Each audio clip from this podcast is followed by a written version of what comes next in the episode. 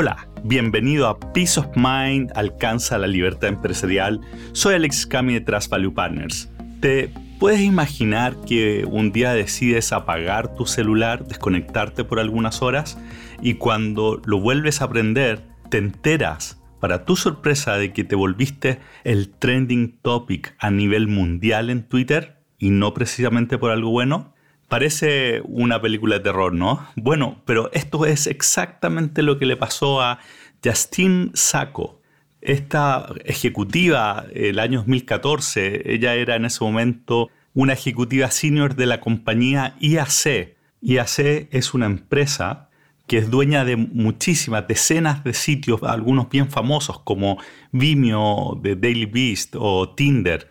En ese momento ella estaba por viajar a Sudáfrica, tenía familia en ese momento en el país africano y como tenía la costumbre de repente poner algunas, hacer algunos comentarios un poquito más pesaditos en Twitter, total no tampoco tenía tantos seguidores, tenía 170 seguidores en ese momento y lo que sucedió es que poco antes de subirse al avión para volar a Sudáfrica, ella escribe y tuitea yendo a África Espero no contraer el SIDA. Es broma. Soy blanca. Bueno, ese tweet lo hizo poco antes de subirse al avión y bueno, chequeó si es que había, si tenía alguna, alguna respuesta, no tuvo nada, apagó el celular y se fue en su vuelo, creo que eran 11 horas hasta Sudáfrica. Bueno, ¿qué pasó? Durante el vuelo, un columnista retuitó el tweet y se empezó a incendiar la red. Empezó a hacerse una tremenda polémica y en eso sus jefes escriben en, el, en Twitter también, dicen que el tweet de esta ejecutiva era inaceptable y que no la han podido contactar porque está en un viaje internacional. Y ahí se incendió más todavía la red porque se creó un hashtag que decía Has Justin landed yet? Es decir, ¿ya aterrizó Justin? Entonces la red empezó a estar completamente expectante para el momento de que aterrizara y cuando Justin aterriza, empieza a recibir unos mensajes muy raros. Recibe primero un mensaje de un amigo que no, no veía hacía muchos años, que decía, lo siento mucho por lo que está pasando. Después su mejor amiga también le escribió hasta que se enteró de que había sido, se había convertido en trending topic mundial número uno en todo el mundo producto de ese tweet que evidentemente sonaba tremendamente racista. Bueno, ¿Qué pasó después? Bueno, fue despedida públicamente por la empresa, lo pasó pésimo en Sudáfrica, los hoteles no la querían recibir, incluso su familia que había estado metida en temas de, derechos civiles, la invitó a que le, pedía, le pidió que, se volviera, tuvo después problemas para incluso conseguir pareja, fue, fue todo un tremendo tema. ¿Por qué te estoy contando todo esto? Es porque de hecho, hace poco, conversando con un empresario que estaba a punto de irse de vacaciones, me contaba el drama que, sentía el, irse y que la empresa siguiera andando, eh, la preocupación que tenía al respecto, y sentía algo parecido a esto. Decía, me decía, mira, si yo me desconecto, puede quedar la grande en la empresa. Y de eso te quiero hablar hoy día, de cómo hacer para que tengas menos riesgo en la empresa cuando tú no estás presente por vacaciones o por un viaje. Este tema que estamos conversando es tremendamente importante por hartas razones, no solamente porque es importante que en el momento de, las vacaciones te puedas desconectar, puedas recargar baterías, también es importante porque le permite a tu equipo a desarrollarse, a trabajar, a aprender más a trabajar sin tu presencia día a día, pero sobre todo por la importancia que tiene para el equilibrio que tienes que lograr con tu familia. Como probablemente has escuchado en las conversaciones que hemos tenido con empresarios, Probablemente el desafío más grande que tiene un empresario es el equilibrar la vida familiar con la vida empresarial. Y lo que no puedes hacer es que tu vida empresarial se tome todos los ámbitos de tu vida y que se tome incluso las vacaciones. Entonces, por eso quiero conversar contigo hoy día y contarte, bueno, qué fue lo que definimos en ese momento con este empresario. Y fueron tres puntos. El primero, antes de irte, te juntas con todo tu equipo a definir exactamente qué es lo que tú esperas que esté hecho para tu vuelta, cuáles son los logros que quieres que estén, cuáles son las tareas que quieres que se completen y por supuesto todo esto con responsables claros.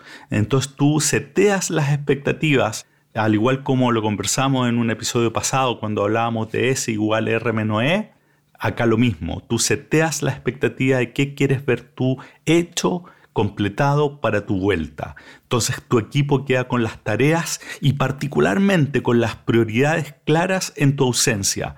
¿Cuáles son los temas más importantes que deben, hacerse cargo y con mucha claridad de quién debe hacer qué? Entonces el primer punto, setear las expectativas para que la agenda esté clara en tu ausencia.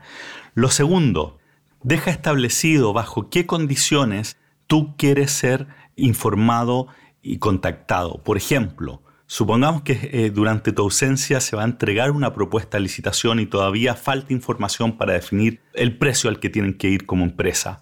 Quizás tú vas a querer saber, una vez que tengan la, información y hayan hecho el análisis, que te avisen, que te informen a qué precio van a ir para tú tener la oportunidad de decir si, si está ok o no. Entonces, el segundo punto, mucha claridad en cuál es el criterio bajo el cual te tienen que contactar. Entonces tú con eso vas a saber mientras estás de vacaciones si es que aparece un evento como los que te preocupan, vas a ser contactado y si no te han contactado es porque no ha aparecido ese evento.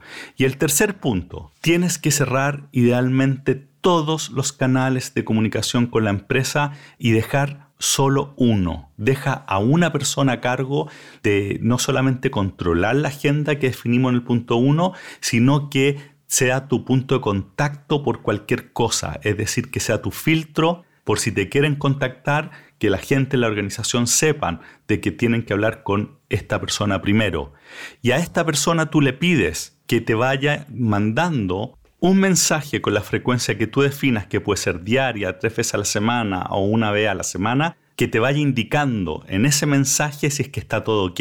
Puede ser simplemente una frase, todo ok, o bien, si no está todo ok, que te diga, que te comente lo que sucedió y cómo lo están enfrentando de modo que tú en base a eso puedas tomar la decisión si quieres involucrarte o no, dado que la agenda no está avanzando como se esperaba. Entonces, un solo mensaje cortito, si está todo ok, es simplemente una frase y nada más. Entonces las tres cosas que estamos diciendo son bien simples y te va a ayudar a descansar, a desconectarte, porque primero la agenda va a estar clara de lo que tiene que hacer tu equipo mientras tú no estás. Segundo, vas a haber dicho con claridad bajo qué condiciones tienes que ser tú contactado. Y tercero, este pequeño mensaje, un todo ok, que te llegue una vez al día o tres veces a la semana o la frecuencia que tú prefieras, que te vaya mostrando de que la agenda está avanzando sin mayor complicaciones. Si tú haces estas tres cosas vas a estar mucho más tranquilo durante las vacaciones. Así que te las aconsejo. Yo mismo la, la, he ocupado en varias veces que he salido y la verdad es que me ha ayudado mucho a estar tranquilo que las cosas están funcionando bien en la firma. Ahora, antes de cerrar, Déjame contarte que para terminar la historia de Justine Sacco, ella finalmente, y bien curioso porque eh, el año pasado fue recontratada por la misma empresa, por IAC, para hacerse cargo de las comunicaciones de una de las principales subsidiarias de la empresa, que se llama Match Group que es bajo la cual está Tinder, Match.com, OkCupid, entre otros. ¿Y por qué fue recontratada ahí mismo? Bueno, ella evidentemente después de este evento que tuvo, eh, pidió disculpas, que había sido una, un malentendido lo que quiso decir. Y bueno, y en la empresa la recontrataron considerando que tiene una, una trayectoria impecable, excepto por este tuit que evidentemente manchó su historia, pero sobre todo destacaron para recontratarla su perseverancia. Ella no bajó los brazos pese al problema que enfrentó y esto es un tema aparte, el tema de la perseverancia, un atributo clave para ser un empresario. Bueno, aparentemente demostró tenerlo y mereció ser contratada nuevamente por la misma empresa que la despidió poco año antes públicamente. Bueno, con esto cerramos el capítulo hoy. Como siempre te doy las gracias por, por escuchar y te pido que reenvíes este episodio. Si conoces a alguien que está a punto de salir de vacaciones, mándaselo porque estos tres tips que acabamos de conversar son realmente útiles, muy sencillos pero útiles. Y como siempre, si tienes algún comentario, envíame tu pregunta o tu comentario a alexis.cami.trustpp.com o métete en nuestra página web www.trustpp.com y si quieres recibir el libro que estamos escribiendo sobre los mastermind, bueno, ponme ahí en el mensaje y te vamos a guardar una copia. Así que hasta la próxima, felices vacaciones para los que estén de vacaciones, bye.